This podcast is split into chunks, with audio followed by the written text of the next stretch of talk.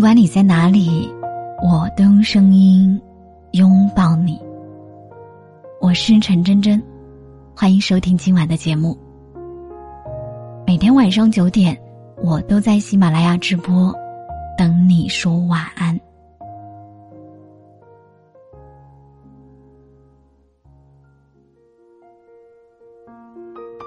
爱会消失，也会转移。山田从鹤说：“所有迟到的安慰、喜欢和温暖，在错过了那个需要的时间点再出现，都是一样的没有意义。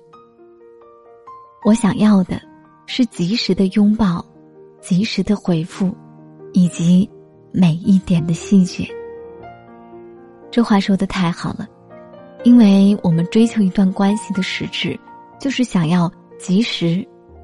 及时的关心，及时的陪伴，及时的在意，而不是我独自愈合好伤口后，你姗姗来迟，佯装痛惜的问我还疼吗？闺蜜曾遇到过一个无限接近理想型的人，她喜欢大叔，刚好对方成熟又稳重；她喜欢聪明，刚好对方博学又幽默；她喜欢自由。对方又总能给他恰到好处的空间，他觉得他方方面面都很适合他。后来他如愿以偿的跟他在一起了，才发现那些恰恰好的优点，慢慢演变成了巨大的不合适。他成熟又稳重，所以觉得他总是耍小孩子脾气；他博学又幽默，却抓着他的知识盲点说他蠢。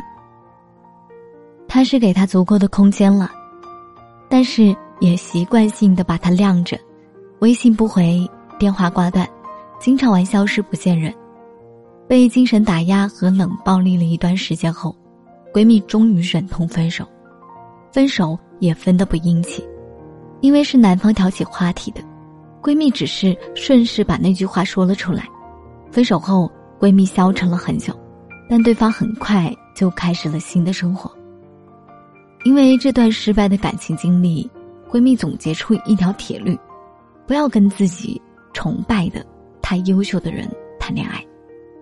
她说：“那种不配得感，真的会把一个人的自尊给击垮。你小心翼翼、卑微到底，也无法换来对方的正眼看待。在他看来，你根本不是跟他在同一个维度的人，哪怕短暂交集，终会分开。”可是，你眼里那个很优秀的人，也可能会遇上对他不屑一顾的人呐。闺蜜的问题，不是美化了男生的性格和付出，而是没有意识到，爱情本来就是一场不公平的竞赛，爱不会同时发生，只要不是同时，就会有轻重，有深浅。爱情其实不是什么高大上的东西，它很平静，很庸俗，甚至。连从一而终都做不到，我们只是谈着谈着就淡了，淡着淡着就散了。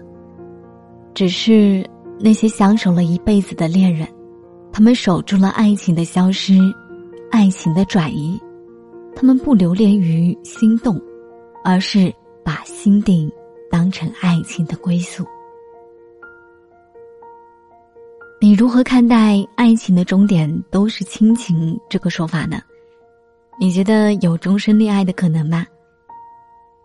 请把你的观点发在评论区留言告诉我。晚安。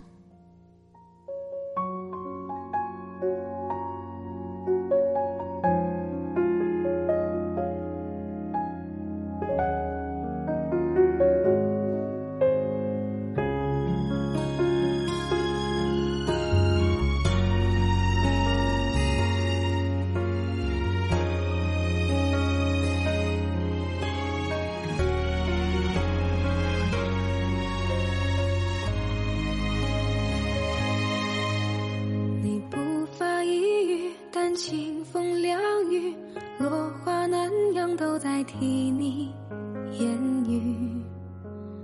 春天的花是冬天的梦，永不交集。那远方的灯是你的晚安遥不可及，放不下梦，也戒不掉你。